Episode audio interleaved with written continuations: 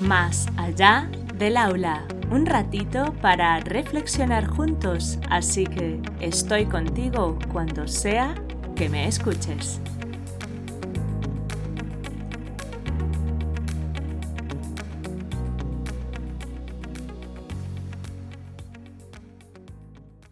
Hola adultos significativos, encantada de teneros al otro lado. Empezamos.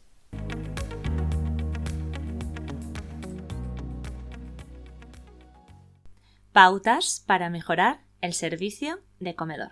Hace tres años, junto a dos compañeras, propuse en la empresa de catering en la que trabajo un plan de convivencia que incluía desde formas de organizarnos mejor hasta formación para el personal con herramientas pedagógicas para interactuar con los peques mientras comen y en los tiempos de espera en el patio. Sin embargo, no consideraron oportuno llevarlo a cabo, puesto que con lo que se cobra por cada usuario no era asumible el coste de lo que implicaba todo el proyecto. A pesar de ello, no he dejado de apuntar ideas que enriquezcan ese proyecto inicial con la finalidad de que tanto los adultos que trabajamos en el comedor como los peques que lo usan disfrutemos de un entorno más respetuoso. Asimismo, busco la manera de que se pueda implementar en los centros sin que el coste repercuta en las familias que necesitan el servicio de comedor para conciliar con sus trabajos. Por tanto, aunque hay mucho por hacer para que la realidad del servicio de comedores cambie, no hay que desanimarse y por ello hoy os hablaré a grandes rasgos de algunas cosas que podemos ir haciendo para mejorar paso a paso.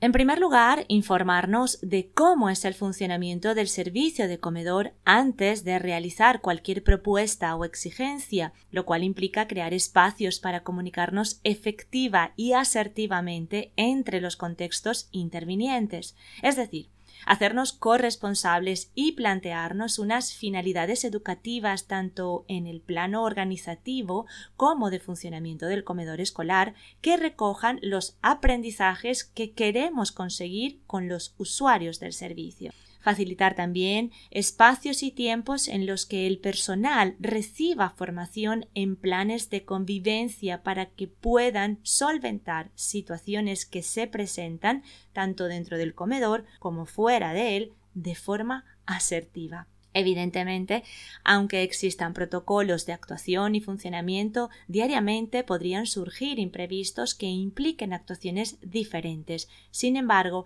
es más sencillo encajar los contratiempos cuando hay una estructura que cuando no la hay, y esto vale para todo en la vida. Las contingencias se llevan y solventan mejor al tener el funcionamiento programado.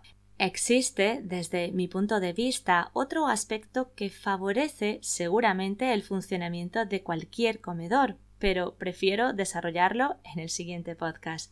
Bueno, creo que de forma bastante general os he hablado de algunas ideas que favorecen a la mejora del servicio de comedor. Sin embargo, si os interesa ahondar en esa programación para un mejor funcionamiento, estaré encantada de asesoraros considerando las especificaciones del centro educativo.